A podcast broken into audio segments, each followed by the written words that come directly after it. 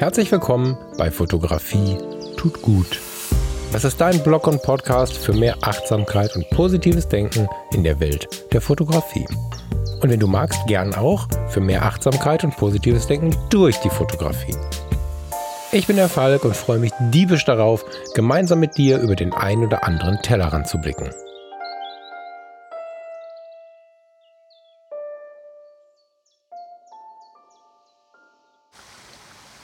Tja, dass ich so schnell wieder draußen unterwegs sein würde mit dir, habe ich ehrlich gesagt gar nicht geglaubt. Aber das tut gerade sehr, sehr gut. Ich weiß nicht, wie viel du hören kannst. Das ist gleichzeitig auch ein Equipment-Test, was du und ich hier gerade machen.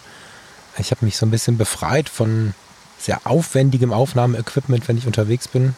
Wobei ich beim letzten Mal, glaube ich, sogar nur ins iPhone gesprochen habe. Ne? Aber sonst hatte ich ganz oft ja einen großen Field Recorder mit und so. Und jetzt habe ich mir ein super tolles für die Podcaster unter euch, ein super tolles Sennheiser ein Handmikrofon gekauft, wo, welches man einfach per Lightning ans iPhone anstöpseln kann mit einer super Aufnahme-App. Bin ich bis jetzt super begeistert. Freue mich, wenn du mir zurückmelden könntest, wie du die Aufnahme empfunden hast. Ich finde den Klang relativ natürlich, die Stimme dennoch satt und es gibt Hintergrundatmosphäre, aber nicht so laut, als dass man denjenigen, der spricht, nicht mehr verstehen würde. Also du musst wissen, ich sitze direkt an einem kleinen Bachzusammenlauf. Also hier laufen zwei kleine Bäche zusammen. Und es ist doch, boah, also das Wasser ist mächtig. Ich habe es gerade mal ohne das Mikrofon versucht. Beim iPhone würde es so klingen, als wenn ich da drüber schreien müsste. Oder zumindest laut und bestimmt drüber sprechen müsste. Jetzt kann ich es mal raushalten in den Bach. Jetzt bin ich ein bisschen hinter dem Mikrofon. Hört man wahrscheinlich ein bisschen besser. So, jetzt bin ich hier wieder weg vom Bach mit der Richtung. Ja, äh, also ich will nicht zu technisch werden, aber das ist ein, ein neues Spielzeug, wo mich tatsächlich auch ein bisschen ähm, das Gas, was uns ja sonst mehr so in fotografischen Themen packt, gepackt hat und es fühlt sich gut an. Sorgen ist mein heutiges Thema, nicht zuletzt deswegen, weil ich mir ein bisschen Sorgen gemacht habe, ob es schlimm ist, dass heute schon Montag ist. Die also für dich, falls du das erste Mal zuhörst, der Podcast kommt sonst so gut wie immer samstags vormittags. Und ja, jetzt ist es, während ich das hier aufnehme, Montag, früher Nachmittag. Mm, die ganze letzte Woche war relativ sorgenvoll bei mir, was mir relativ schnell gezeigt hat, dass ich auch über Sorgen sprechen möchte. Sorgenvoll ist, glaube ich, nicht so dramatisch zu verstehen, wie es sich oft im Leben anfühlt, weil ich schon sehr, sehr lange tja, mit Sorgen umgehe. Mit Sorgen in die Diskussion gehe und, und auch versuche, ihnen nicht so viel Macht zu geben. Aber diese Woche war schon kritisch. Das lag einfach daran, Verzeihung, das lag einfach daran, dass ich neben diversen anderen Dingen, die gerade so los sind, zusehen muss, möchte, will, kann und vor allen Dingen darf, dass das Projekt von Fotografie tut gut, indem wir uns, wenn du magst, gemeinsam jeden Tag mit der Fotografie beschäftigen, auf die Straße muss. Und wie das bei so einem Projekt halt ist, dauert es alles dann doch länger, als man geglaubt hat, weil dann stimmt hier noch was nicht und da ist was nicht stimmig und dann funktioniert irgendwas nicht. Jetzt haben wir noch einen Bug gefunden, der aber bei dem Dienstleister liegt. Hm. Also wir wollen starten. Wir haben jetzt die Beta-Tester drin, aber das dauert halt noch eine Woche auf zwei, denke ich. Und das ist sehr optimistisch gesprochen. Wahrscheinlich wird es der 1. Juli. Hm, ich bin mir aber noch nicht so sicher. Naja, und äh, das kombiniert damit, dass ich ja noch diese Sendung aufnehmen musste für vorgestern, hat schon dafür gesorgt, dass ich ein paar Mal dachte, ah je, ist das so gut. Naja, jedes Mal, wenn ich äh, mir erlaubt habe, dieses Wort Sorge zuzulassen, habe ich gedacht, da musste mal drüber sprechen, weil wir Fotografinnen und Fotografen sind ja wirklich die Meister der Sorgen und der Gedanken, die wir uns nicht machen müssen. Und deswegen habe ich mir das mal auf so einem kleinen Spickzettel so ein bisschen zurecht notiert, habe mal so ein bisschen nachgelesen und mich gekümmert und würde mich heute gerne mal mit den fotografischen Sorgen und mit den technischen Sorgen beschäftigen, die uns so, tja, durchs fotografische Leben treiben und möchte denen auch ein bisschen einen, einen Gegenpol setzen. So. Also genau genommen sprechen wir nicht über Sorgen, sondern über Sorglosigkeit. Das wäre die noch positivere Herangehensweise gewesen. Der sitzt neben mir. Er ist ein bisschen aufgeregt. Wahnsinn. Ähm, machen wir uns mal erstmal an die Definition. Wenn du zum Beispiel bei Wikipedia guckst, findest du die Definition. Der Begriff Sorge beschreibt ein durch vorausschauende Anteilnahme gekennzeichnetes Verhältnis des menschlichen Subjektes zu seiner Umwelt und zu sich selbst. Eine subjektiv erwartete Not wird gedanklich vorweggenommen und wirkt sich im Fühlen, Denken und Handeln des Besorgten oder Sorgenden aus. Wikipedia. Alle Definitionen klingen so oder so ähnlich und das müssen wir uns mal wirklich auf der Zunge zergehen lassen. Der Begriff Sorge beschreibt ein durch vorausschauende Anteilnahme gekennzeichnetes Verhältnis des menschlichen Subjektes zu seiner Umwelt und zu sich selbst. Jetzt kommt der Knaller. Eine subjektiv erwartete Not wird gedanklich vorweggenommen und wirkt sich im Fühlen, Denken und Handeln des Besorgten oder Sorgenden aus. Das ist ja Wahnsinn. Ich, ich habe mal so ein bisschen geschaut, was haben wir denn für Sorgen, wir, die wir mit der Kamera in der Hand durch die Welt laufen, völlig unabhängig davon, ob wir das für den Job machen, für unseren Lebensunterhalt oder einfach nur, weil wir gerade Bock drauf haben. Fotografisch gesehen fiel mir zuallererst ein, bin ich gut genug? Und gleich musste ich mir dann die Frage stellen, die dem so ein bisschen entgegensteht, äh, für wen? Für was? Und dann kommt halt auch die Frage, für welches Ziel? Ganz oft wissen wir nicht, ob wir gut genug sind und tragen dieses Problem mit durch unser Leben, durch unsere Familie, durch unseren Freundeskreis, durch jede menschliche Begegnung und schleppen sie mit ein in die Welt der Fotografie, die uns eigentlich den willkommenen Gegenpol bieten könnte. Oftmals wissen wir aber gar nicht, wofür wir vielleicht nicht gut genug sein könnten. Also wir machen uns eine Sorge und haben eine gewisse Angst, ohne genau zu wissen, wovor. Und dann ist auch relativ schnell klar, warum es so schwierig ist, das Ganze wieder loszuwerden.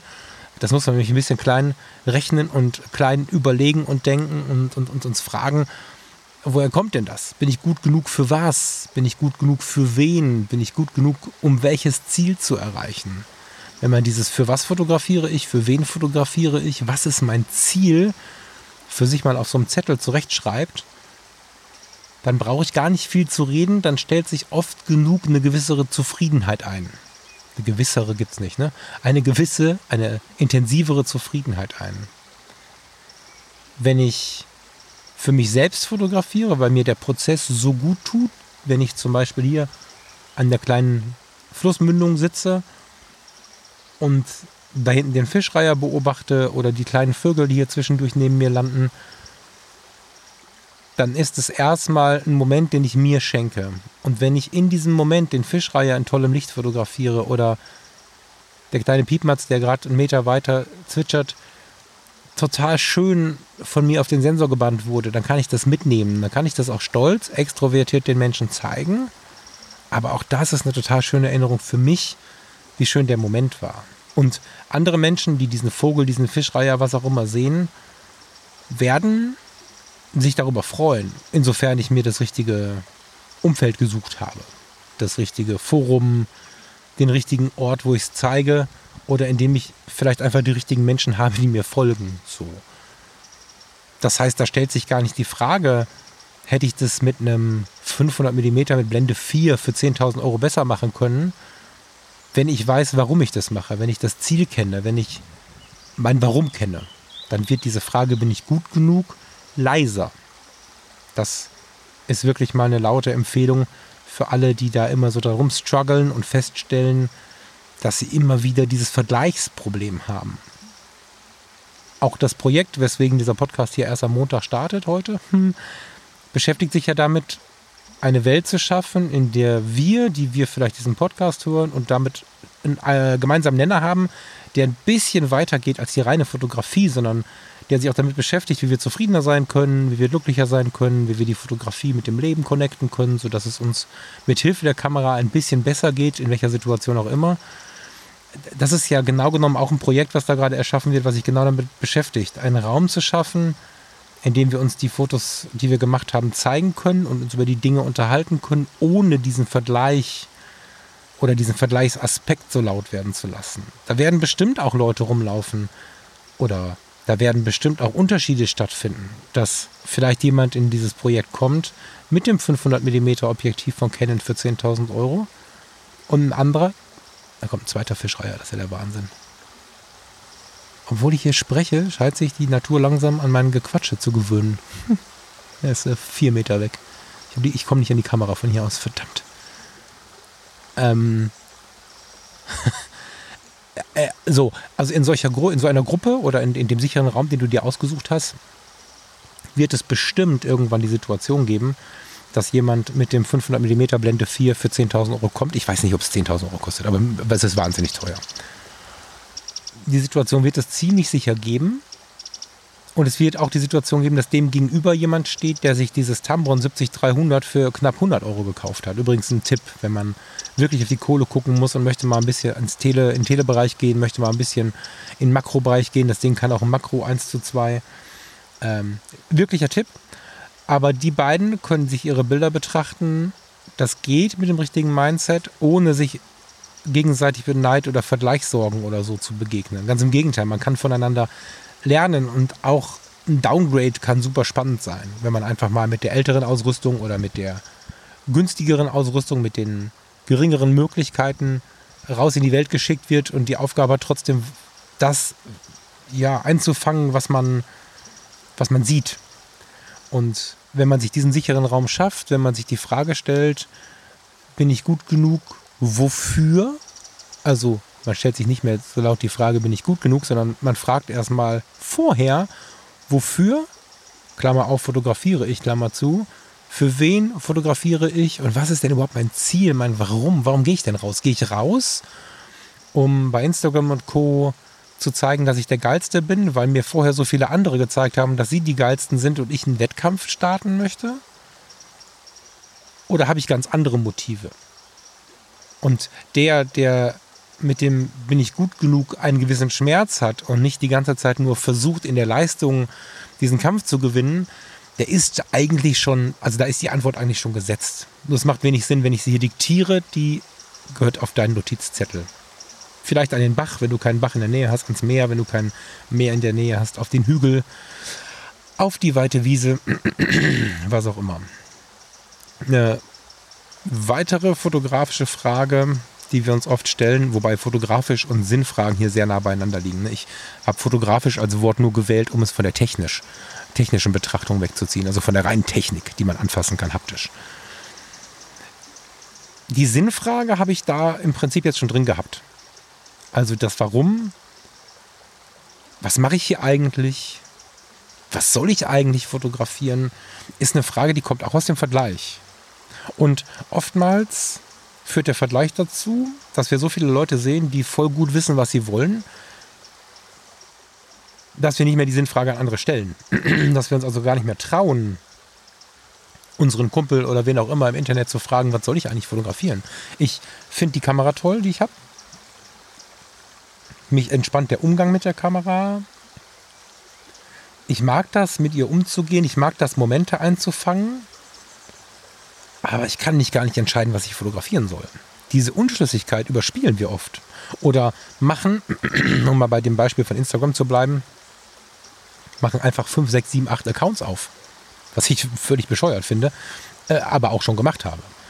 Ähm, hier in der Natur, also ich habe zum Beispiel ja jetzt auch einen Nebenkanal für die Natur. So. Das hat einen Grund. Der eine ist auch gut, aber es gibt Leute, die haben 5, 6, 7 Kanäle. Und das liegt nicht unbedingt daran, oder das liegt oft will das nicht verallgemeinern, nicht daran, dass es diese Kanäle braucht, sondern dass sie gar nicht so richtig wissen, wohin gehören sie gerade fotografisch. Und wenn ich mich an meine ersten Jahre erinnere, also die ersten Jahre in der Kindheit kann man nicht nehmen, die frühe Jugend, Liebeskummerfotografie und so war auch mehr, ah, das passt auch nicht so richtig, aber ich sag mal, nach der Digitalisierung, also als ich, mein Vater war verstorben, ich hatte seine analoge Ausrüstung geerbt, bin mit der analogen Ausrüstung das erste Mal in die Foto-Community eingetreten 2001 war das. Mm. Und bin dann in der Folge, als ich dann quasi eine digitale Kamera mir zum ersten Mal gekauft habe, eine digitale Spiegelreflexkamera, sehr tief und sehr intensiv eingestiegen. Und das war eine Zeit, in der ich mir die Frage witzigerweise nicht gestellt habe. Die kam vielleicht kurz raus, das ist möglich, aber sie war nicht so laut, weil auch relativ offen mit solchen Fragen umgegangen wurde. Es war noch nicht so ein lautes Vergleichen am Start, sondern es war für viele eine Frage, was soll ich eigentlich fotografieren? Soll ich lieber Architektur fotografieren? Weil wenn ich in Düsseldorf im Medienhafen bin, ist irgendwie total nett. Wenn ich dann aber an den See komme, ist auch total nett. Und wenn ich meine Freunde fotografiere, dann ist Porträtieren auch total nett. Und darüber haben wir uns unterhalten. Und wir haben uns gehen lassen. Wir haben mal die Freundin, mal den Düsseldorfer Medienhafen, mal die Natur fotografiert. Und das war total normal. Und ich merke, in diesen Wochen und Monaten, inzwischen ja Jahren mit Fotografie tut gut. Genau genommen so seit 10, 12, 14, also 2010, 12, 14 immer mehr, dass ich beispielsweise meine, meine Scanner-Persönlichkeit, also das heißt, ich interessiere mich immer für sehr, sehr viele Sachen parallel, möchte immer alles wissen, bin immer ganz wissbegierig, ganz interessiert, dass ich die eigentlich in der Fotografie immer weitergelebt habe.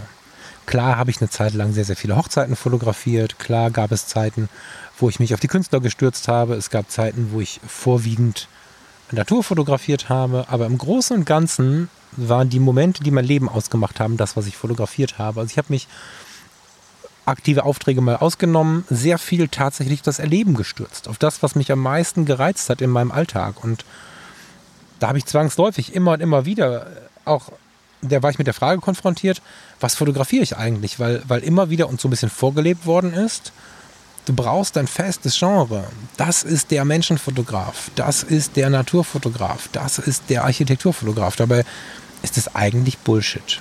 Keine Frage, wenn dir das gut tut, wenn dir eine Einsortierung, eine Eingruppierung, ein spezialisiertes Genre gut tut, Vollgas. Aber es ist genauso frei und normal zu sagen, ich brauche kein Genre. Oder ich merke vielleicht später, was meins ist. Ich habe extrem spät wahrgenommen, wie sehr ich zum Beispiel mit Schwarz-Weiß, um mal, also von was fotografiere ich zu wie fotografiere ich zu wechseln, um von der Frage des Was in Richtung Stil zu rutschen. Ich habe so spät erst bemerkt, obwohl es mir lange, vielleicht zehn Jahre vorher schon die ersten gesagt haben, wie intensiv ich mit Schwarz-Weiß und, und ja, vielleicht auch etwas extremer schwarz-weiß verbunden bin. Gleichermaßen aber relativ akkurat fotografiere. Also ganz oft ist es so, dass ich sehr auf die Bildgestaltung achte, sehr darauf achte, wie ein Mensch zum Beispiel auf dem Bild, ähm, äh, nicht wie der Mensch gestaltet ist, sondern wie das Bild um den Menschen herum gestaltet ist und so. Und gleichermaßen haue ich dann ein, ein, ein ordentliches Korn drüber, habe die Kamera oftmals schon im Schwarz-Weiß sehr kontrastreich eingestellt. Das hat wirklich gedauert und so richtig, richtig intensiv geschrien, dass das meins ist, habe ich 2019 in Hamburg. Wir jetzt 2021. Und damit will ich nicht sagen, wie schlimm das ist, dass ich so spät dran war, sondern ich will damit sagen, dass es sehr, sehr viele Menschen rechts und links von mir gab und bis heute gibt, die das nicht genau wissen. Und es gibt auch immer wieder Menschen, die fotografieren gar nicht das, was sie ausmacht, sondern das, was äh, im Vergleichserleben ihnen nahegebracht wird, was sie fotografieren sollen. Also unsere fotografische Sorge, fotografiere ich das Richtige oder das Falsche, mit dem vorweggenommenen, wie war das in der Definition? Subjektiv erwartete Not wird gedanklich vorweggenommen. Also etwas falsch zu machen, wird von vornherein erstmal angenommen, indem man die ganze Zeit mit sich hadert, was fotografiere ich denn hier? Das ist auch nicht so einfach. Ich sage auf der einen Seite, versuch dich darauf zu berufen, was dich ausmacht. Das ist ja eine Erwartungshaltung, wenn man es ganz genau nimmt. Sag dann, mach das aber ganz gechillt und versuch dich ruhig aus. Und wenn du dich bis dass du 50 bist ausprobieren musst, ist es so. Und gleichermaßen sage ich, mach dir so einen Kopf nicht drum. Ähm, da muss man den Mittelweg finden, den man, den man auch gehen kann. Das ist nicht so einfach zu beantworten. Aber es ist eine Sorge. Und alles, was eine Sorge ist, hinterfrage ich seit einigen Jahren im Leben. Es gibt sehr viele Sorgen, die gut tun können, wenn man sie ordentlich eingruppiert und einsortiert. Sorge sortieren, hm, fast eine Eselsbrücke. Dann, dann, ist eine Sorge gar nicht so wild, so als kleinen Marker, als halt das auf dem Radar, vielleicht wie der Folgen-Button in dem Social Media, dass ich dieser, diesem Gedanken im Hinterkopf behalte, dass ich ungefähr weiß, was auf mich zukommen könnte. Also, dass ich es nicht schön rede. Dass ich schon sehe, dass Menschen irgendwann gehen müssen, Erkrankungen kommen können und so weiter und so fort, ohne aber die Angst regieren zu lassen, indem ich vorweg schon die Krankheit erlebe. Ich finde, nee, den, das Zitat lasse ich nochmal raus. nee, das Zitat lasse ich nochmal raus. Das sind jetzt so fotografische Sorgen. Dann bin ich gut genug. Für wen mache ich das eigentlich alles? Wobei das mehr die Auflösung des Ganzen ist. Warum fotografiere ich? Was fotografiere ich? In welchem Stil fotografiere ich? Das ist ganz oft von einer Sorge begleitet. Ist das so richtig? Und führt ganz oft dazu, dass wir, nur weil es uns für den Moment nicht richtig vorkommt, weil es uns vielleicht einen Moment lang in eine andere Richtung zieht, machen wir mitunter ganze Kanäle, ganze Accounts platt, fühlen uns irgendwie nicht richtig einsortiert, haben das Gefühl, nicht richtig zu sein. Ich kann mich gut erinnern, dass meine 365-Tage-Projekte nicht selten daran gescheitert sind, dass ich im Stil weggerutscht bin. Ich habe schwarz-weiß, schwarz-weiß, schwarz-weiß fotografiert und dann war ich hier, wo ich gerade bin, zum Beispiel. Und dann war da dieser Reiher und dann habe ich den fotografiert und dann war das ein wunderschönes Foto im Abendlicht, keine Ahnung, so Farbe. Hat in Schwarz-Weiß nicht funktioniert, habe ich hochgeladen, sah scheiße aus. Hatte also so eine Abfolge der Tage, die total harmonisch war und plötzlich kam da ein farbiges Bild und dann bin ich direkt ausgebrochen. Und das kennst du vielleicht, dass du seit Social Media so laut ist, vielleicht aber auch in deiner Fotoübersicht, sofort in Sorge bist, wenn du mal vom Thema abweichst, wenn du mal auch in der Herangehensweise abweichst. Und da möchte ich, also ich habe mich inzwischen lange geschüttelt und bin sehr glücklich darum. Ich wurde auch geschüttelt, sowas macht man ja nicht komplett alleine. Und davon möchte ich eine ganze Menge weitergeben. Es ist ja, ich habe mal einen, einen Profiltext gehabt, auch in der Foto-Community vor einigen Jahren, der beschrieben hat, dass ich mich nach wiederholtem Versuch, das zu tun, einfach nicht in Schubladen einsortieren lasse, stilistisch, dass es mir nicht möglich ist, meine Fotografie in Schubladen einsortieren zu äh, lassen oder auch selbst einzusortieren, weil meine Fotografie so unterschiedlich ist wie die Tage meines Lebens weil es da auch wieder um das, um das Erleben des Alltags geht, um das Erleben von dem geht, was ich erlebt habe. Ne, wenn ich ein Porträtshooting mit irgendwem mache, ich habe schon wieder Shooting gesagt, wenn ich eine Porträtsession, wenn ich, wie auch immer, mit einem Menschen gemacht habe, konnte ich noch nie verstehen, dass das so ein, bei vielen Menschen so einen Arbeitskontext hatte, weil das war einfach ein Tag, den ich erlebt habe, ein Mensch, den ich erlebt habe, mit dem ich Dinge erlebt habe und so. Und das war natürlich komplett anders. Nee, das stimmt gar nicht. Das war manchmal komplett anders, als dass ich hier gerade am Bach sitze. Und genauso wie das ein Unterschied ist, wenn wir uns auf die Tage unseres Lebens berufen,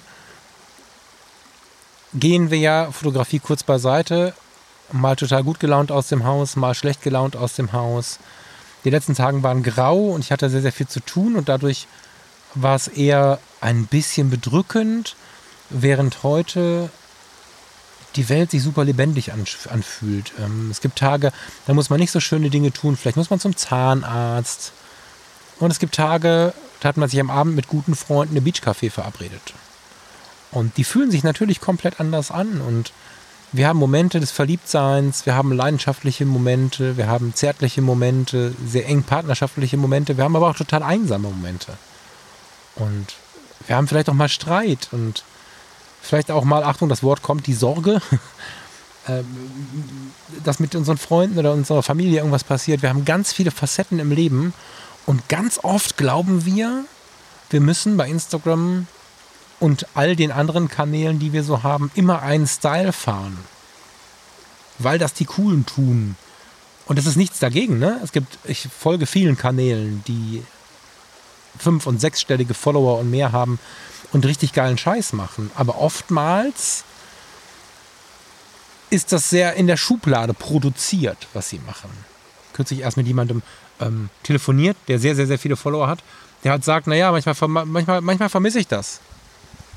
Einfach fotografieren zu können, was ich sehe, weil dann passt es nicht in meinen Kanal.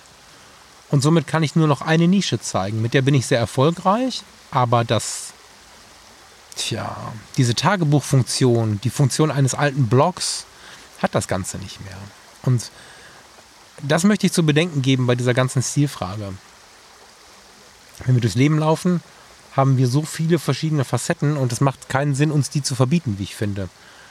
Was wäre, wenn wir im Leben nur noch traurig, nur noch glücklich, nur noch bunt sein dürfen. Ich, Klamotten ist ein schönes Beispiel und Musik. Machen wir auch mal einen kurzen Ausflug in die Richtung, weil auch das sind Stilfragen. Es gibt Menschen, die hören nur Punkrock oder nur RB. Es gibt Menschen, die kleiden sich nur in Jeans und Poloshirt. Und es gibt Menschen, die haben immer ein Hemd an. Und es ist aber doch nicht jeden Tag so, als dass wir uns so fühlen. Das ist ja eine Uniformierung. Wie oft habe ich, in, ich war Punk, ich war Heavy Metal, und wie oft habe ich da gestanden und gedacht, scheiße, ich habe jetzt Bock auf Hip-Hop. Oder wie oft, ich, ich bin als, als Punk das erste Mal mit zur Pur geholt worden. Geholt worden ist, das war tatsächlich genauso von, von den Mädels. Das war toll, aber das wusste ich erst nachher. Und dann habe ich da gestanden bei meinem Hosen-T-Shirt und musste plötzlich meinen Fuß bewegen zu äh, Hartmut Englers, äh, weiß ich nicht, wahrscheinlich, was wird es gewesen sein, eines seiner Lieder. Und ähm, irgendwann habe ich gemerkt, nee, ich will ein Tourist sein in der Welt der Musik. Ich glaube, ich habe es auch schon mal erzählt hier. Ich möchte nicht mehr für das eine oder für das andere stehen. Ich möchte nicht mehr nur Grunge war für mich eine ganz große Zeit. Grunge, wenn ich, wenn ich jetzt Nirvana anmache oder so, gerade so diese bisschen kaputteren Lieder, wo er irgendwie mit der Gitarre am Boden sitzt und man ihm seinen inneren Druck anhört. Das ist irgendwie ein Teil meiner, meines, meines Jugenderlebens, meines Freikämpfens so. Aber nur noch Grunge hören, das geht nicht. Das ist ein, das ist ein Gefängnis, was, was keiner von uns braucht. Und nur noch ein Polohemd tragen auch nicht. So findest du mich vielleicht auf der Mein Schiff 5 mit einem Polo äh, morgens und abends dann doch mal mit einem Bandshirt. Oder vielleicht auch im Hemd, je nachdem, wo wir essen gehen. Und das nicht, weil man das beim Essen gehen machen muss oder müsste, sondern weil ich Bock drauf habe. Und so habe ich heute, obwohl wir heute gar nicht so warm haben, ich weiß gar nicht, 14 Grad oder so, 15, sitze ich jetzt hier gerade mit so offenen Tempelflitzern, wollte ich sagen, also mit so, so Puma, das sind eigentlich Badeschuhe. Und einer kurzen Hose kurzen Jeans, also so eine Dreiviertel Jeans und habe obenrum aber eine relativ dicke Jacke an, so, so eine Filzjacke. Und das ist das, was Freiheit ausmacht, dass wir uns das erlauben, worauf wir Bock haben. Und wenn wir das schon im Leben mit unseren Klamotten, unserer Musik nicht können, mit unserem Auto, mit was auch immer, dann wird es in der Fotografie natürlich noch schwieriger. Es ist aber gerade dann so, dass natürlich, wenn wir das eine verstanden haben, das andere nicht mehr so weit ist. Also ich kleide mich schon weit länger frei nach meinem Lustprinzip. Klar, also ich gehe jetzt nicht auf die Königsallee, ins, das Kino ist inzwischen weg, früher gab es da ein Kino. Gehe natürlich nicht ins edelste Kino der Stadt äh, im Bandshirt. Das mache ich jetzt auch nicht, da bin ich nicht unbedingt der Typ für. Ich muss also nicht jetzt anecken oder provozieren. Aber im Großen und Ganzen kleide ich mich schon nach meinem Gefühl schon einige Jahre, würde ich sagen das mit der Fotografie, die, diese, die wieder zu, zuzulassen, dass sie wieder so frei ist, dass meine Social-Media-Kanäle auch so frei sind, ist gar nicht so lange. Sind auch schon ein paar Jahre, aber nicht so lange, wie ich mir zum Beispiel den Tourismus in der Musik oder in der Klamottenwelt erlaube. Und ich habe festgestellt, es tut gar nicht weh. Klar, die, die meisten Fotos, die ich zeige, sind irgendwie in diesem Schwarz-Weiß-Style. Aber ich habe aufgehört, mich nur zu spezialisieren wie gesagt, es gibt Menschen, denen tut es gut und die sollen das auch tun und die brauchen das vielleicht auch für ihren Job. Ich möchte das nicht brauchen. Und auch das ist eine Entscheidung, zu der ich dich einladen möchte oder zumindest, wo ich dich einladen möchte, das zu prüfen. Möchtest du das müssen? Wir, wir, wir werden immer von vielen Trainern und, und Beratern dazu gebracht, dass wir irgendwas müssen. Und ich habe mich gefragt, bei Fotografie tut gut, warum die Zahl der Follower auf dem Instagram-Kanal mit 1300, jetzt neuerdings erst, das waren bis vor wenigen Wochen noch 1100, so sehr mit den Zahlen differiert von Menschen, die zuhören. Das sind, die Abrufzahlen sind unfassbar viel höher. Und habe mich dann mal mit so einem Social Media Berater auseinandergesetzt und der hat mir erklärt, was ich alles machen muss. Und ich habe keinen Schmerz damit, in meinem Profil zu erklären, was du, was du erleben kannst oder was du davon hast, wenn du Fotografie tut gut hörst oder so. Das habe ich verstanden und das hat tatsächlich geholfen. Nur diese Änderung hat schon geholfen. Ich habe keinen Schmerz damit, Tipps zu bekommen, wie ich die Inhalte, die ich eh nach außen bringen möchte, noch besser nach außen bringen kann. Wenn mir dann aber erklärt wird, du musst in Farbe posten, du musst äh, nur zu der Uhrzeit posten, du musst viele Mädels fotografieren und Du kannst das auch als Boost machen, um irgendwie eine vertrauensvollere Zahl zu bekommen. dann sage ich, das passt nicht zu mir und ich möchte das nicht müssen müssen. weißt du, wie ich meine? Wir, wir müssen so viel müssen und wir können uns auch überlegen, ob wir das wirklich müssen. Und ich kenne nicht wenige Accounts, die sich nicht nach diesem klassischen System verteilen. Wenn das aber dann ganz oder nicht ganz aufteilen, also ihre, ihre Postings nicht ganz nach diesem klassischen System aufteilen und sie sind dennoch erfolgreich. Und es geht durchaus auch am Abend die Hello Fresh Box. Das ist keine bezahlte Werbung übrigens. Also wir machen das gerade, wir probieren das gerade aus. Das ist ein Erlebnis. Ganz toll. Auch so Nachhaltigkeit ist da viel besser als gedacht. Ähm, die Hello Fresh Box poste ich ja auch bei mir auf dem Kanal. Und der Kanal wird jetzt sich noch viel mehr in die Alltagsfotografie bewegen. Das werde ich mir jetzt erlauben. Einfach weil ich aus der Beratung auch mitgenommen habe. Ich möchte nicht so viel müssen müssen und werde mich damit auf Falk Frasser kommen bei Instagram auch noch mehr in Richtung Fotografie tut gut bewegen. Heißt, die fotografische Sorge, es falsch zu machen oder die Sorge, es auf meinen fotografischen Kanälen in den sozialen Netzwerken falsch zu machen, ist eigentlich Bullshit, weil auch da kannst du dich äh, wieder fragen, warum mache ich das denn? Was möchte ich denn machen? Möchte ich 60.000 Follower haben, um mit der Firma Vorwerk also bescheuert zum Beispiel, was mir gerade einfällt, ne? aber mit der Firma Vorwerk plötzlich Werbung machen zu können als Influencer, dann ist es natürlich, wenn das reine Ziel ist Influencing und das reine Ziel ist mit einem, mit einem Internetkanal, auf welchem, welchem äh, Portal auch immer, äh, Geld zu machen und, und, und in die Werbung einzusteigen und so, ja gut, dat, dann musst du das machen. Aber wenn das dein Kanal ist, dann steht dir ja völlig frei auch zu sagen, nee, das möchte ich so nicht müssen. Und wenn du dir die Fragen stellst, warum mache ich das alles, was möchtest du erreichen, warum ist dieser Kanal da, dann werden sich diese Sorgen früher oder später zumindest etwas minimieren. Sorgen sind vorweggenommene, subjektiv erwartete Not. das ist, ich kann es nicht oft genug, also ich habe ich hab mich da schon oft mit beschäftigt und trotzdem kann ich diesen Satz kaum fassen. Eine subjektiv erwartete Not wird gedanklich vorweggenommen und wirkt sich so im Fühlen, Denken und Handeln des Besorgten und Sorgenden aus. Ich droppe den Satz schon mal, ein Satz, der mir wirklich hilft, immer und immer wieder. Wie ginge es mir jetzt, wenn ich mir jetzt keine Sorgen machen würde? Wenn ich diesen Gedanken einfach nicht hätte. Wie würde ich das erleben, was ich gerade erlebe? Wir springen mal zur technischen Sorge. Damit meine ich die haptische Ausrüstung. Allererst kommt im Prinzip das gleiche wie bei, dem, bei der fotografischen Sorge. Das ist mir zumindest das Erste, was mir eingefallen ist. Ist meine Ausrüstung genug? Ist sie gut genug? Auch da ist es sehr schlau, sich zu prüfen, was habe ich denn vor? Warum mache ich das denn? Auf dem Zettel, auch den keiner sieht, das gilt auch für den ersten Zettel, für den Notizblock, das geht keinem was an. Auch mich als Host von Fotografie tut gut nicht. Also wenn du es jemandem zeigen möchtest, hau raus. Aber das ist nur dein Zettel. Und da kannst du ganz ehrlich draufschreiben, warum tue ich das. Manche von uns fotografieren, weil das Fotografieren Applaus bringt, unter Umständen neue Kontakte bringt, eine Besonderheit austreibt. Es geht ganz oft um auch persönliche Rückmeldungen. Aber auch das ist nicht schädlich, wenn man es weiß. Das heißt, vor Augen führen, warum ist das eigentlich so, was möchte ich, was sind meine Ziele, ist vernünftig. Und auch technisch haptisch ist meine Ausrüstung gut genug, ist meine Kamera gut genug, habe ich ein Objektiv, was gut genug ist. Schreib dir mal auf den Zettel, was du willst. Und damit meine ich jetzt nicht Bäume fotografieren, sondern lass mal so die Gedanken fließen. Geh mal hier an so einen Fluss, ich halte dich nochmal hin.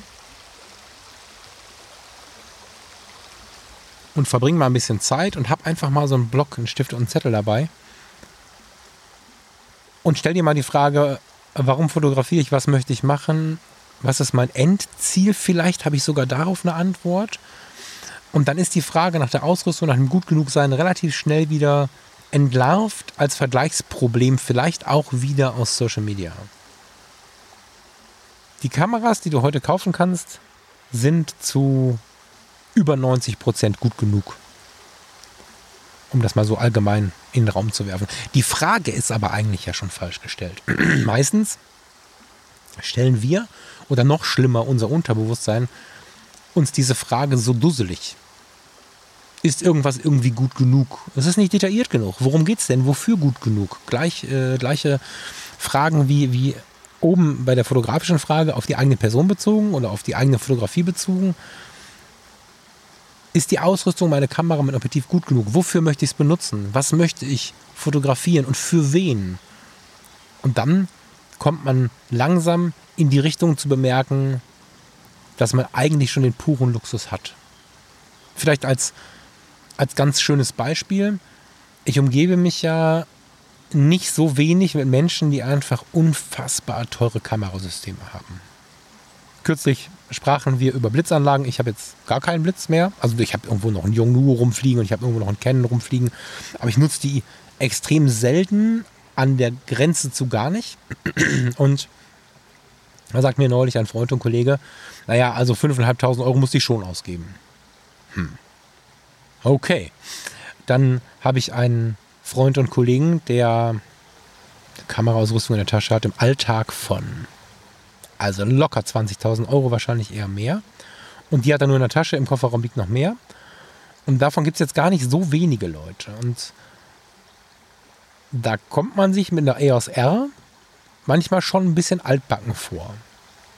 Eine EOS R, eine 6D und ein paar Objektive dazu. Die Objektive viel gebraucht gekauft. Von Photomo habe ich das 135er, hat schon äh, 2.0, hat schon die eine oder andere Kirchenbank, äh, Kirchenbank gecrashed. Das hat also auch schon eine dicke Beule. Ähm, mein 35er Art genauso. Und dann habe ich irgendwie so unterbewusst langsam entwickelt, obwohl ich ja eigentlich sehr wach bin mit diesen Themen, dass das eigentlich gar nicht so die super Ausrüstung ist. dann habe ich mich vorwiegend durch meinen Job in der Foto-Community wochenlang mit den Fotografien der breiten Masse beschäftigt. Also mit den Hobbyfotografen, und habe festgestellt, habe ganz viele Sachen festgestellt, das ist wahrscheinlich eine Sendung wert. Ne? Hobbyfotograf war lange verpönt in meinem Mund. Heute würde ich so gerne Hobbyfotograf auf meine Stirn schreiben, weil ich einfach gemerkt habe, wie viele Zwänge wir uns auch in diesem Bereich schon machen. Nein, ich möchte bitte nicht Hobbyfotograf genannt werden. Ich bin äh, enthusiastischer, äh, leidenschaftlicher Fotograf oder so. Das, äh, äh, kommt übrigens auch aus meiner Feder von vor ein paar Jahren. Das ist jetzt also kein Lästern über jemanden, sondern wenn überhaupt dann über mich. Ich komme vom Thema ab ich habe mit, mit, mit, mit sehr, sehr vielen fotografischen Anfängern zu tun gehabt, sehr, sehr vielen Leuten erklärt, wie sie fotografisch wachsen können, sehr, sehr vielen Leuten ein bisschen einen Zugang geschaffen zu dieser Fotocommunity.de und ja, habe an der Stelle festgestellt, dass ich mit meiner EOS R und mein, meiner 6D als Zweitkamera, also Farinas 6D, die ich als Zweitkamera nutze, wenn man es ähm, genau nimmt, und meinen drei, vier, fünf tollen Objektiven mega aufgestellt bin. Und wenn ich möchte, für die nächsten Jahre aufgestellt bin. Die EOS 6D, die Farina hat, die äh, nicht Mark II, ne? die erste 6D, die Farina hat, ist inzwischen, na, zehn Jahre ist sie noch nicht, aber nah dran. Ich glaube, die ist neun. Irgendwie so. Und wenn wir jetzt mit den Kameras losziehen, wirst du oberfasziniert sein, was sie für eine Bildqualität äh, liefert. Die Ausstrahlung der Leica M240. Ja, ist teuer, aber gebraucht immer noch um die 2000 Euro. Aber die Ausstrahlung, die Qualität, die die Leica M240 zaubert, ist Wahnsinn. Genauso alt wie die 6D, wenn nicht sogar noch ein Schlag älter, weiß ich gar nicht genau. Das reicht völlig aus. Das führt dazu, dass was wir heute haben, so gut wie immer ausreicht. Die Frage ist, was brauche ich? Und Glück führt nur dann zur Zufriedenheit, wenn ich mir anfange, die Frage zu stellen, womit ich zufrieden sein kann, anstatt mir ständig die Frage zu stellen, was ich noch kaufen kann. Dieses, dieser Versuch, immer noch besser zu werden, übt einen inneren Druck aus und übrigens auch eine innere Sorge aus, zum Beispiel nicht schnell genug zu sein, nicht gut genug zu sein. Während ich, wenn ich mich frage, womit bin ich zufrieden, ganz viel Druck rausnehme. Das ist eine Erkenntnis, die mir seit einigen Jahren eine ganze Menge innere Ruhe schenkt. Und ja, denk mal drüber nach. Nimm dir mal einen Stift und einen Zettel mit. Wie kommst du mit der Ausrüstung zur Zufriedenheit? Zufriedenheit macht glücklich. Gas nicht.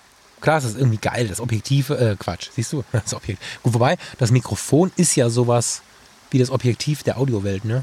Naja, also das Mikrofon, was ich hier gerade habe, was mir übrigens gerade ein bisschen schwer wird, ich muss mir dann mal überlegen, ob ich dafür draußen noch einen Ständer mitnehme das macht mich schon sehr an.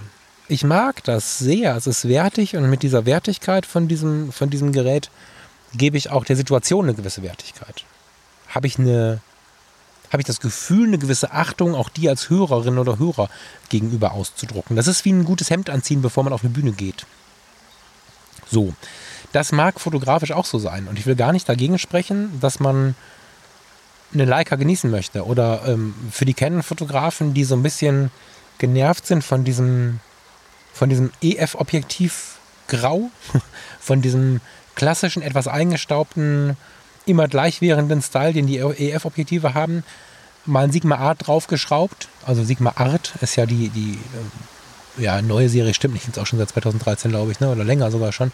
Aber das ist ja eine Objektivserie, die haptisch total interessant ist und optisch auch unglaublich gut performt. So gut, dass sogar Leica sie jetzt an die SL ganz offiziell dran schraubt.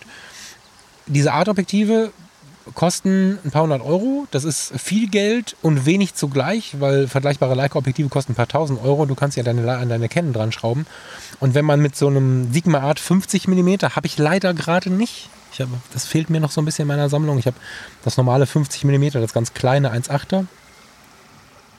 Wenn man dieses riesige 50 mm 1 Art, äh, mein Gott, dieses, dieses riesige 50 mm 1.4 Art, so, von, von Sigma vorne drauf schraubt, dann ist es nicht nur eine größere Kamera, das ist nicht wichtig, aber dann hat man durch die haptische Wertigkeit und durch die optische Wertigkeit das Gefühl, Respekt auszudrücken dem gegenüber. Das ähm, kann ich schon verstehen. Auch leben mitunter, also ich lebe das auch. Aber dann habe ich auch drüber, tief drüber nachgedacht, mich damit beschäftigt, was mir genug ist und was nicht. Aber um mal vom philosophischen, vom grenzphilosophischen, selbst bei der Technik wird es ganz philosophisch, Wahnsinn, mal wegzukommen und mal auf weitere technische Probleme zu kommen. Da wird es nämlich eigentlich fast noch spannender. Die zwei Speicherkartenplätze. ähm, sogar unter den Hobbyfotografen, Freizeitfotografen, Fotografen, die in Ruhe Dinge fotografieren, die reproduzierbar sind, ist die Diskussion verbreitet. Ist die Angst verbreitet, dass eine Speicherkarte stirbt? während oder kurz nach dem fotografischen Prozess. Bei den Hochzeitsfotografen und bei denen, die wirklich einmalige Momente fotografieren, ist es quasi. Es ist ein so lautes Bedürfnis, diesen zweiten Schacht zu haben, dass ich dafür nicht selten schon richtig angegangen worden bin, zu sagen, mach dich mal locker. Das hat tatsächlich schon dazu geführt, dass ich bitter, bitter böseste E-Mails bekommen habe, wo mir vorgeworfen wurde, dass ich vor den ähm, Paaren, also vor meinen Kunden, keine Achtung hätte, wenn ich eine Kamera nutze mit nur einem Speicherkartenslot. Ähm, dass ich äh, keine ordentliche Arbeit abliefere. Also das hat jetzt mit der ordentlichen Arbeit nichts zu tun, aber das ist halt vom Workflow her nicht cool. Das führt bis zu aggressiven Tonfall, der aber aus der Angst getriggert ist, wenn man sich dann vorstellt, es wäre wirklich so. Mir ist einmal im Leben eine Speicherkarte kaputt gegangen, das ist sehr viele Jahre her. Und sie ist nicht kaputt gegangen, sondern ich konnte Dateien nicht mehr richtig anzeigen. Es war irgendwie, ja, es war irgendwie ein Drama auf dem Rechner, das Ganze darzustellen. Und dann bin ich damit losgezogen und habe mal die Menschen gefragt, die sich damit auskennen. Es gibt ja diverse äh, Speicherretter. Muss man sehr aufpassen. Ne? Nicht mal eben googeln, da hm, musst du ein bisschen gucken. Am besten einen, wo du hingehen kannst und so. Und da habe ich dann 100 Euro tatsächlich bezahlt, hatte aber alle Daten. Es können Daten verloren gehen. Das ist so. Aber wie wahrscheinlich ist das? dass in diesem Moment, in dem, also es geht ja gar nicht, also wie häufig Karten kaputt gehen, ist ja nicht noch unterteilt in die Frage, wie häufig gehen Karten kaputt, wenn sie Daten produzieren, die lebenswichtig sind, die Teil einer Hochzeit sind, sondern die Wahrscheinlichkeit rutscht damit ja noch mal weiter runter, weil ganz oft gehen sie kaputt, während ich hier am Wasser eine Episode aufnehme und auch da sind noch zwei Stockenden dazugekommen und beobachte, was hier passiert und dabei drei Fotos mache, da gehen ja auch Karten kaputt. Also die Wahrscheinlichkeit ist extrem gering, dass dir eine Speicherkarte abraucht. Der Kaufpreis für eine Kamera mit zwei Speicherkartenslots ist je nach System, bei Fuji kriegst du es günstiger als beispielsweise bei Canon, je nach System sehr, sehr viel höher. Und da muss man sich meiner Meinung nach, nein, falsch, man muss gar nichts. Ich möchte mir die Frage stellen, ob sich das lohnt für mich beispielsweise 2000 Euro mehr für die Kamera auszugeben, um einen zweiten Slot zu haben oder mehr, mehr auszugeben oder ob ich, wenn irgendwann der seltene Unfall passieren sollte und dann auch noch in der kritischen Situation passieren sollte, dann 100, von mir aus auch 500 Euro zu investieren, um diese Karte retten zu lassen. Äh, für mich lebt sich inzwischen, aber ich muss wirklich laut sagen, inzwischen. Vermutlich gibt es bei den Fotologen erste Episoden, wo ich anders gesprochen habe. Inzwischen ist es für mich weit lieber, oder es ist mir weit lieber und für mich weit angenehmer, davon auszugehen, dass die Wahrscheinlichkeit unfassbar gering ist, dafür aber ein entspannteres Kameraerleben zu haben. Weil für zweieinhalb oder dreitausend Euro lassen sich Wahnsinnsobjektive kaufen, Wahnsinnsreisen machen, Wahnsinnssachen zu erleben. Ähm, das steht für mich in keinem Verhältnis. Ich möchte dir das aber nicht aufdiktieren. Ich möchte nur darauf hinweisen, dass das eine unserer großen Sorgen ist, die ich zumindest immer mal wieder in Frage stellen möchte. Oder einladen möchte, sich ein bisschen damit zu beschäftigen. Weil vielleicht lässt sich ja eine andere Sorge damit reduzieren. Weißt du, das ist ja alles immer so ein bisschen übertragbar. Von der Fotografie kann man so schön ins Leben rutschen und von den zwei Speicherkartenplätzen kann man vielleicht dahin rutschen, ob man wirklich ähm, im Auto das Ersatzrad mit einer Alufelge haben muss oder ob das Notrad reicht. Das ist jetzt ein total bescheuerter Vergleich. Kannst natürlich in deine Beziehungen, in dein Leben, in alles übertragen. Habe ich genug Akkus? Da bin ich genauso bescheuert. Ich habe irgendwie acht Akkus für die EOS R und denke dann immer, was soll ich mit den ganzen Akkus? Jetzt eine Hochzeit bis 14 Uhr, zwei Akkus verbraucht. Also einen, ich habe irgendwann gewechselt, ich hätte noch gar nicht wechseln müssen und der andere, den habe ich so angekratzt. Das heißt, genau genommen, wahrscheinlich wäre ich sogar mit einem ausgekommen. Anderthalb. So. Habe ich genug Akkus, ist auch so eine Angst. Die ist jetzt, die ist jetzt so eine Angst, da habe ich nicht so viel Schmerzen mit. Ähm, nicht, weil ich sie selbst auch so ein bisschen lebe, sondern einfach auch, weil sie nicht so sehr teuer ist, weil ich persönlich nutze dann nicht unbedingt nur Originalakkus. Und jetzt geht wieder so ein Raunen durch die Welt, weil viele Leute große Angst haben vor, vor Fremdhersteller-Akkus. Was viele Menschen nicht wissen und was ich auch lange nicht wusste, ist, dass es gar nicht so viele Akkuhersteller gibt. Das heißt, die Wahrscheinlichkeit, dass in deinem Originalakku das gleiche drin ist wie bei deinem Fremdhersteller, ist extrem hoch. Und was ich mache, ist nur, wenn ich Fremdhersteller-Akkus auflade, mache ich das tagsüber wo ich daneben stehe, wo ich irgendwie daneben arbeite oder so. Ich mache das jetzt nicht unbedingt nachts im Nachbarraum. Manchmal mache ich es auch so neben dem Bett, wo ich einfach mitkriegen würde, wenn irgendwas wäre. Aber das ist auch schon eine Angst, die nicht so richtig begründet ist, weil wenn man sich die Berichte im Internet anschaut, die von Katastrophen erzählen, dann ist es sehr oft in 20 Fällen das gleiche, das gleiche Ding, was man mal gehört hat, was passiert ist und so. Ist eine Sorge, die ich zumindest hinterfragen möchte. Einfach nur, weil man von vornherein davon ausgeht, dass etwas passieren wird. Gar nicht, ich will gar nicht sagen, es kann nichts passieren. Jeder Akku, auch der Original-Akku, kann hochgehen. Ähm, es gibt für Teslas zum Beispiel keine Fremdhersteller-Akkus und trotzdem brennen sie ab. Und die Audi- und VW-Modelle auch. Aber wie viele sind das? Das unser Problem ist da wieder die Nachrichtenwelt, dass wir zu viel mitbekommen und gleich das Ganze auf uns münzen. Geht genauso weiter mit der Wetterfestigkeit der Kameras und der Objektive wenn mal ein kurzer, kleiner Regenschauer kommt, so ein ganz bisschen was, ist noch nie, auch von den ganz günstigen Kameras, irgendwas an Equipment bei mir kaputt gegangen.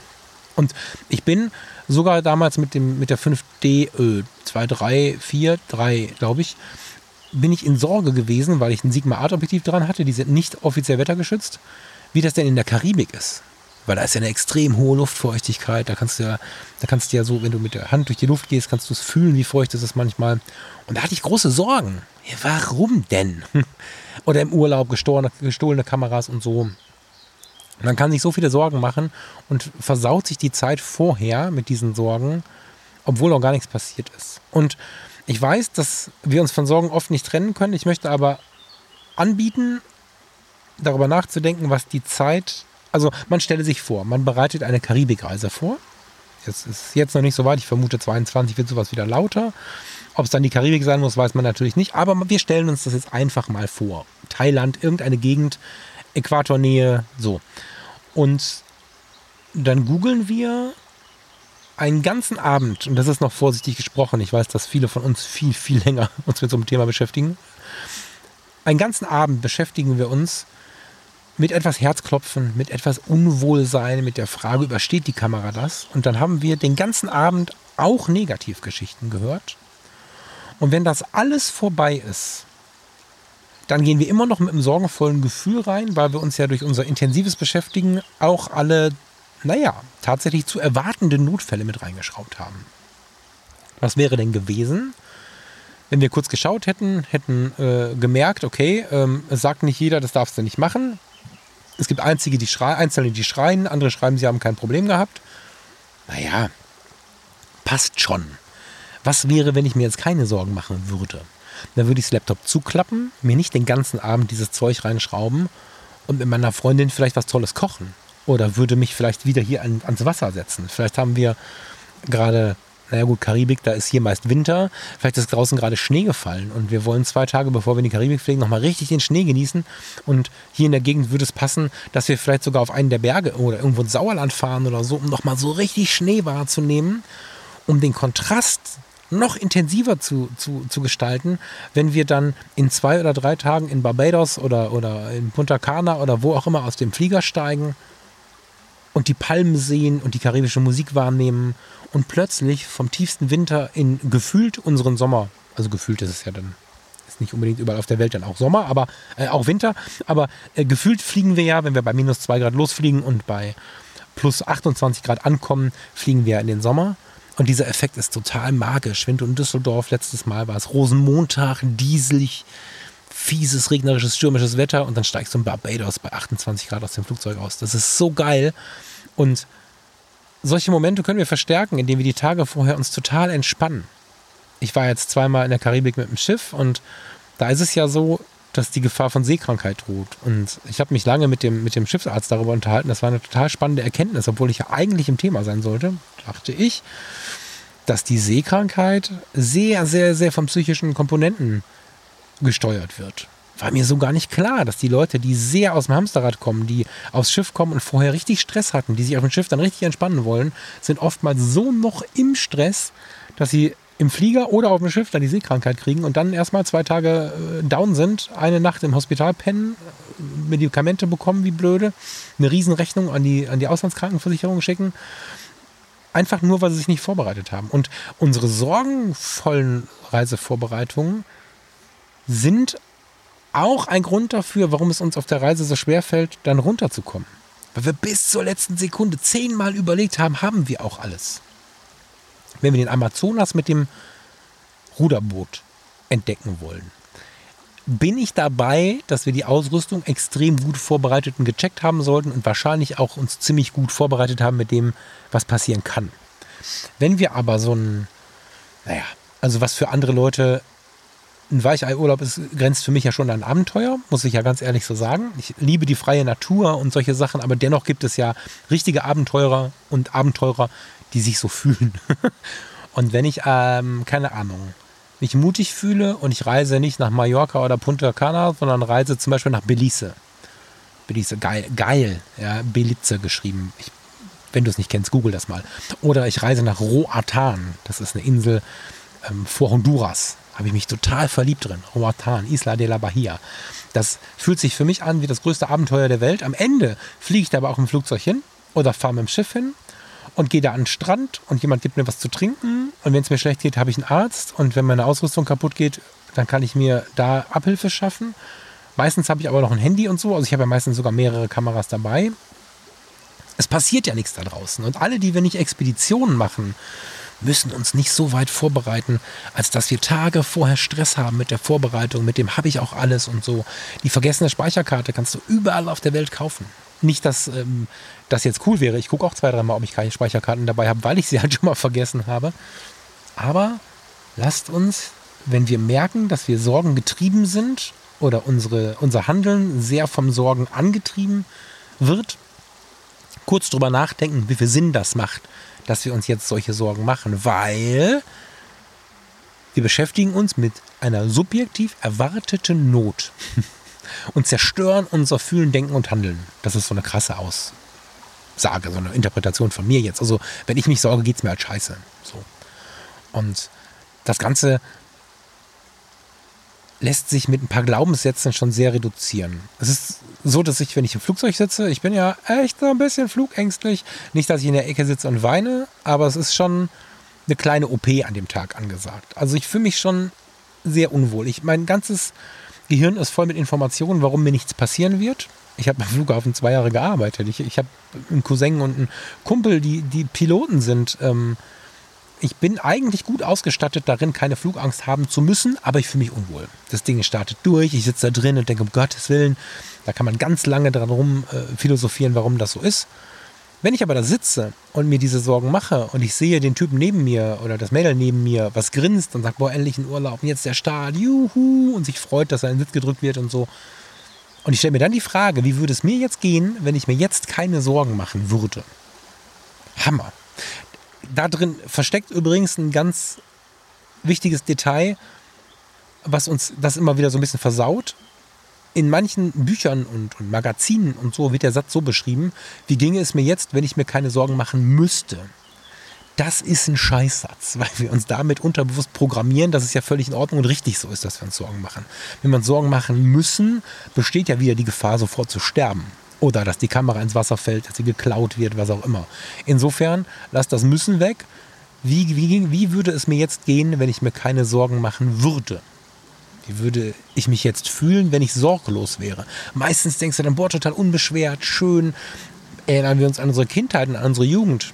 Was hatten wir da sorgenfreie Momente? Das haben wir gelernt mit den Jahren.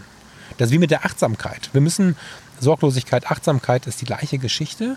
Wir müssen nicht von Voodoo sprechen oder glauben, dass wir große wilde Sachen machen, wenn wir achtsam sein wollen oder wenn wir sorgenfrei wollen. Wir müssen nur ein Stück weit wieder zurück in die Kindheit und in die Jugend, weil da waren wir so. Hm. Äh, ich finde ein Zitat noch ganz schön, das ist äh, von Georg. Georg ist, äh, der wird, der wird, das ist ganz witzig, der hat sich, kennt ihr diese, diese Seiten, äh, 70 beste Zitate äh, aus der Fotografie, 150 beste Zitate aus der Fotografie. Ich glaube, wir haben alle schon mal irgendwo ein Profil erschaffen, wussten nicht, was wir schreiben sollten und haben so ein, so ein Zitat gegoogelt. Hm. Ich bin ein Freund von solchen Fotografiezitaten, die können tatsächlich eine ganze Menge an Inspiration in sich tragen. Und es gibt diesen, dieses eine Zitat hier von Georg IRB, so wird er immer beschrieben. Äh, der Georg ER, oder George, weiß ich gar nicht, ist User in der Foto-Community. Den kenne ich schon seit, weiß ich nicht, 2000, seitdem er da ist. So vom Sehen, habe ihm sehr schnell gefolgt, finde den super. Der macht Infrarotfotografie und der hat in seinem Profil in der Foto-Community stehen, der Amateur sorgt sich um die richtige Ausrüstung, der Prof, mein Gott, ich kann das heute nicht. Nochmal. Der Amateur sorgt sich um die richtige Ausrüstung, der Profi sorgt sich ums Geld und der Meister sorgt sich ums Licht das ist einfach nur ein Teil eines Profils in der Fotocommunity, was gerade richtig viel verbreitet wird, finde ich total schön. Fasst die Sache schön zusammen. Georg ist ganz entspannter gewesen seinerzeit. Keine Ahnung, habe ich schon lange nicht mehr online gesehen, aber es war ein ganz entspannter Typ und der Amateur sorgt sich um die richtige Ausrüstung, der Profi sorgt sich ums Geld und der Meister sorgt sich ums Licht. Der Meister ist in meiner Welt gar nicht der, der die größten, tja, die größten Ausstellungen gemacht hat, die fettesten Bücher geschrieben hat. Das wird langläufig so gesehen. In meiner persönlichen Bewertung ist der Meister der, der am besten klarkommt. Der am gelassensten mit den Dingen ist. Oftmals sind die Leute mit den größten Ausstellungen und den dicksten Büchern die gelassensten. Ich habe ja nur einige Male schon das Glück gehabt, ähm, Jim Rakete ähm, ja, treffen zu dürfen, kurz mit ihm zu kommunizieren, ihn live zu sehen. Der ist mal ein gelassener Mann. und dennoch gibt es viele, die gar nicht so viel erreicht haben wie so eine Rakete, vielleicht nicht mal mehr so viel erreicht haben wie du und ich und dennoch sehr gelassen mit der Situation umgehen und dann aber sehr gelassen ihr Ding machen. Das sind Meister im Leben in meiner Bewertung. Und die schauen nach dem Licht. Ich laber hier die ganze Zeit was davon, dass du dir keine Sorgen machen musst, dass du ein, ein, ein 10.000 Euro Objektiv von Canon brauchst, dass du keine Sorgen haben musst, dass irgendwas weg ist und rede jetzt hier fast eine Stunde in mein Mikrofon und vielleicht sitzt ein Kilometer weiter runter am Bach ein Fotograf, der in der Zeit ganz viele tolle Fotos gemacht hat mit einer 150 Euro eBay-Kamera, die einfach zehn Jahre alt ist oder so. Diese, diese Sorgen um Ausrüstung, um Geld, um das macht man doch, um mache ich es denn richtig, sind einfach nicht cool, finde ich. Und ich merke, dass mir das wirklich eine Aufgabe ist oder ein, ein Auftrag zu sein scheint, von wem auch immer, weil ich jetzt noch eine Stunde darüber reden könnte, dass es nicht cool ist, sich zu viele Sorgen zu machen. Weil ich glaube, dass wir viel besser leben können, wenn wir etwas sorgloser sind. Die Situation dahinter ist ja oftmals die Angst, zum Beispiel dann keine Kamera mehr zu haben. was ich da ganz sympathisch fand, ich bin ein bisschen krasser noch. Ich hätte dann halt keine und würde mir irgendwie was ganz Günstiges besorgen. Bin da ganz entspannt, aber es gibt ja ähm, Leute, die sich das für keine Sekunde vorstellen können, in seiner Ungewissheit le zu leben, die aber vielleicht zum Beispiel, vielleicht bist du auch so jemand, schon eine gewisse Ersparnisse haben oder das Potenzial haben, Ersparnisse anzubauen. Jetzt sage ich mal was, was so ein bisschen kapitalistisch klingen könnte. Man kann sich nämlich Sorgen auch, nee, man kann sich Sorglosigkeit auch kaufen. Das ist vielleicht ein Tipp, der sehr umstritten ist, aber ich wende den schon oft an. Wir sind ja in der fotografischen Welt oftmals von Menschen umgeben, die doch finanziell ganz gut klarkommen. Wir können zwar auch da immer viel von Sorgen sprechen, wenn wir dann aufs Konto gucken, kommen die meisten ganz gut klar. Ich stelle immer fest, dass, äh, dass mir Leute schreiben, dass sie riesige Sorgen haben, finanzielle Sorgen haben und da sind dann äh, Beträge auf den Konten, die habe ich noch nie gesehen. so. Aber selbst wenn es nicht viel ist, selbst wenn du nur die Möglichkeit hast, im Monat 50 Euro wegzulegen, dann kannst du dir das schon kaufen. Weil, wenn du dir die ganze Zeit Sorgen machst, kann ich jetzt in der Karibik, wenn ich aus dem Hotel rausgehe oder mich von den Straßen etwas abwende, was ich hart empfehlen möchte. Ja? Also bloß nicht immer nur im Hotel bleiben, dann kannst du auch zu Hause ähm, ins, ins Spaßbad um die Ecke gehen. Wenn ich mich jetzt sorge, ob meine Kamera da geklaut wird, ja, und das ist jetzt nicht rassistisch gemeint, es gibt einfach Gegenden in der Welt, wo die Menschen nicht so viel Geld haben äh, wie bei uns und wo, wo sowas also vorkommen kann, das klingt jetzt komisch, aber es gibt Gebiete, wo so eine Grundsorge ich will nicht sagen berechtigt ist, aber auch nicht zu Unrecht aufkommt. Aber dann machst du da keine Bilder. Und die meisten touristisch erschlossenen Gebiete gehören da nicht zu. Angeblich ist es mein geliebtes Jamaika. Kingston, Hauptstadt, ist nicht so cool so für den Touristen. Dennoch kenne ich unglaublich viele, die sich da völlig frei mit der Kamera bewegt haben. Es gab überhaupt kein, keine Gefahr. Die touristisch erschlossenen Gebiete äh, an den Stränden, an der Küste hingegen sind völlig bedenkenlos. So. Und für die gesamte Insel oder das gesamte Land muss ich aber sagen, dann nimm halt die Kamera mit. Da passieren Dinge, die dich im Leben wirklich, wirklich begleiten werden. Und wenn du wirklich Angst hast und Sorge hast und kriegst sie auch nicht ganz weg, dann wechsel halt regelmäßig die Speicherkarte, weil da passiert, auf der Speicherkarte ist das, was du brauchst das, was dein Leben weiterhin begleiten kann, wenn du da aktiv fotografiert hast und nicht nur in den Fluss mit den Enden, wie ich hier gerade wie ich ihn gerade vor mir habe, fotografiert hast, dann ist der große Wert ja auf deiner Speicherkarte. Das heißt, guck lieber nach, nach einem Platz, wo du deine Speicherkarten sicher verwahren kannst und dass du sie ab und zu wechselst und so. Aber wenn du einen Fuffi im Monat weglegst oder vielleicht sogar in der Lage bist, 2000 Euro wegzulegen, einfach nur auf das Sorgenkonto, dann kann es dir egal sein, ob dieser Regenschauer gerade irgendwas macht. Nicht, weil du deine Kamera wegschmeißen sollst, nicht, weil du plötzlich sorglos sein sollst, um alles kaputt zu machen. Da kann man es natürlich auch übertreiben. Aber wenn dein Hochzeitspaar, deine Freundin, dieser Moment jetzt fotografiert werden möchte und du dir aber nicht so sicher bist, wie gut das ist, mach's halt. Mach's halt und versuch dir, wenn du sehr ängstlich bist, so einen Puffer zu schaffen. Pass im Urlaub auf deine Speicherkarten auf und für den Fall, dass die seltene, dass der seltene Moment eintritt, dass dann die Kamera doch kaputt geht, wegkommt, was auch immer, hast du diesen Puffer. Ich kaufe mir auch den Traum, im Lotto gewinnen zu können. Die Wahrscheinlichkeit ist extrem gering, dass ich im Lotto gewinne. Aber davon zu träumen, ab und zu, alle paar Monate, einen Moment lang, das kaufe ich mir, indem ich einfach ähm, eine Reihe Lotto spiele in der Woche. Für 1,70, glaube ich. Und das ist oh ja, das ist schon irgendwie kapitalistischer. Ist das ein kapitalistischer Gedenkansatz? Wahrscheinlich schon, ne? Aber er kann, je nachdem, wie du gestrickt bist, dir gut tun. Und wenn du schon dieses, diese Möglichkeit hast, sind, ich finde, wir sollten immer sehr dankbar sein, wenn wir solche Möglichkeiten haben, dann finde ich es auch gut, sie auch einzusetzen und nicht sie totzuschweigen. Wie ginge es mir jetzt, würde ich mir keine Sorgen machen. Jetzt ist diese Aufnahme im Kasten, ich mache mir keine Sorgen mehr. Und da war ich jetzt schlecht in meinen eigenen Vorsätzen. Ich habe mir wirklich Sorgen gemacht. Ich habe mir wirklich Sorgen gemacht, was ist, wenn ich die Gruppe nicht so weit fertig bekomme, dass die Beta-Tester rein können. Das ist jetzt passiert. Dieses Projekt, was wir ein, zwei, drei Wochen launchen, ist jetzt mit Beta-Testern voll im. Es läuft jetzt.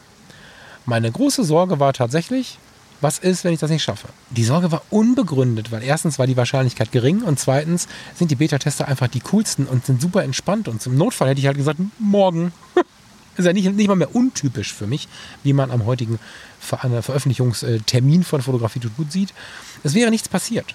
Und ich bin mir auch sehr, sehr sicher, dass nichts passiert ist, weil es jetzt samstags keine Sendung gab. Vielleicht Note to myself. Beim nächsten Mal, wenn viel Stress ist, vielleicht zumindest einen Instagram-Post machen. Auf der anderen Seite gucken da auch weniger Leute zu. Ich hätte mir keine Sorgen machen müssen. Ich hoffe, das war fotografisch genug. Das Thema ist weit verbreitet. Ich habe da schon ganz viele Mails zu bekommen. Ich hoffe, du konntest damit was anfangen. Ich habe jetzt mein mobiles Aufnahmeequipment getestet, eine Stunde, fünf Minuten. Mit dem ähm, Equipment, mit dem ich jetzt aufgenommen habe, werde ich in Zukunft jeden Tag an dich herantreten, wenn du möchtest. Weil zu dem Projekt, was ich vorbereite, gehört auch, dass ich mich tagtäglich mit einer Inspiration melde. Mal hart fotografisch, mal nicht so fotografisch, mal im übertragenen Sinne fotografisch, aber ich werde mir jeden Morgen, jeden, ich bin mit dem Wort morgen mir noch nicht so ganz, bin noch nicht ganz vertraut damit, jeden Morgen zu sagen. Ich werde einmal am Tag, weil, äh, weißt du, schöne Momente. Ich bin, ich weiß noch genau, wo ich gerade von Jamaika gesprochen habe, dass ich auf Jamaika einen der schönsten Sonnenuntergänge meines Lebens gesehen habe. Am Geburtstag von Bob Marley, während da Live-Musik lief und so weiter und so fort ich kann mir sehr gut vorstellen, dass wenn ich wüsste, ich bin noch mal da, ich meine Audio in den Abend legen wollen würde. Deswegen Zeitverschiebung. Ich möchte dafür nicht nachts aufstehen, wenn ich äh, weiter weg bin oder so. Ich werde einmal am Tag eine Audio verfassen, ein Podlog, kein Podcast, ein Podlog, zehn Minuten oder so. Und wer an diesem Projekt teilnimmt, bekommt jeden Tag eine kleine Inspiration, entweder für den Start in den Tag oder für den Tag allgemein. Fotografie soll schon ein weiter Teil dieser Podlog sein. Es geht um die tägliche Beschäftigung mit der Fotografie. Und das werde ich mit diesem, mit diesem Equipment hier machen, muss mich da noch ein bisschen mit einfreunden. Bin gespannt, ob ich das jetzt richtig bedient habe. Muss mich daran gewöhnen, nicht reinzuschneiden. Normalerweise ist es ja schon so, dass wenn ich mich räuspere oder mich versprochen habe, dass ich da reingerätsche, da muss ich jetzt mit meinem Ego lernen. Deswegen heute auch mal dieser lange, diese lange Aufnahme mit, mit diesem Ding hier. Ja, und dann wird es 10 Minuten Audios von unterwegs, vom Küchentisch, vom Balkon, von der Reise, vom Job, von wo auch immer geben. Vielleicht, wenn wir einen Workshop machen, das wird, wird sie immer geben. Was sie jeden Tag geben wird, wird sie, wird sie immer geben. Und sie gehören entweder zu diesem Projekt Fotografie tut gut jeden Tag, was immer noch einen anständigen Namen sucht übrigens. Und es wird sie aber auch einzeln geben. Also wer sagt, ich habe absolut keine Zeit an so einem Projekt teilzunehmen, möchte aber gerne jeden Tag 10 Minuten eine Inspiration hören, einen Podlog hören, dann kann man das sicherlich auch einzeln bestellen. Tja, jetzt muss ich mal meine Gesprächsaktivität ein bisschen runterfahren. Werde ich hier noch ein bisschen durchatmen, wünsche dir einen total schönen Tag noch. Freue mich drauf, wenn du dich meldest, wenn du Interesse an diesem neuen Projekt hast. Das haben sich schon einige gemeldet. Ich bin total geflasht und wir überlegen gerade schon, wie viele Leute passen in ein Projekt. Machen wir zwei draus, machen wir drei draus, gehen wir in Grüppchen. Also das ist jetzt so diese Arbeit in der Beta-Phase, das Ganze so zu dosieren, dass es wirklich gut tut. Und ja, wenn du dich noch nicht gemeldet hast, mach es gerne, dann schreibe ich dich an, sobald das Ding losgeht eine schöne Zeit bis, ja, nächste Woche stimmt gar nicht so richtig, ne? heute ist Montag, bis Samstag hier bei Fotografie tut gut. Ich freue mich auf dich und bleib jetzt hier einfach noch ein bisschen sitzen und komm ein bisschen zur Ruhe und wie wir das neulich draußen schon hatten, lade ich dich ein, ein bisschen dabei zu sein. Oder du schaltest jetzt ab. Inhaltlich passiert hier nichts mehr, außer dass du ein bisschen der Umgebung lauscht, in der ich jetzt noch ein bisschen runterkomme. Schönen Tag dir und bis Samstag. Ciao.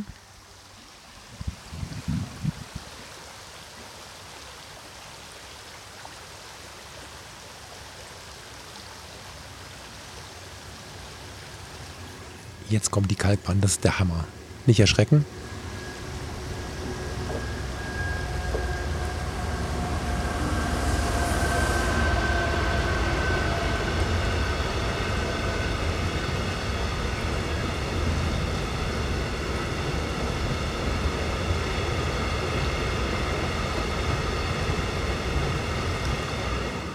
Vielleicht auch noch ein Satz dazu. Die Kalkbahn fährt durchs Angerbachtal es ist im Prinzip ein Naturschutzgebiet, aber weil sie schon so lange hier lang fährt äh, und diese Strecke wichtig ist für die Kalkwerke weiter oben im Kreis Mettmann, fährt sie hier durch die totale Natur. Meistens hupt sie an der Stelle. Ich dachte, ihr kriegt jetzt noch ein richtiges Konzert, aber es war jetzt nicht so.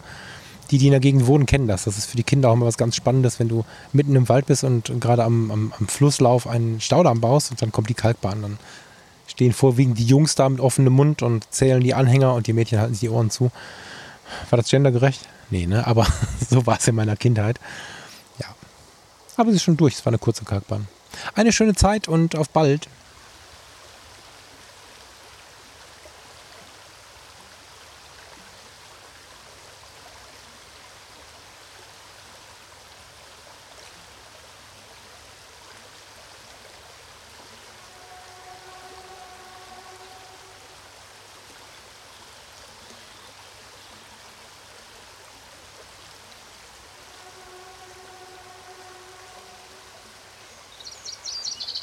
Música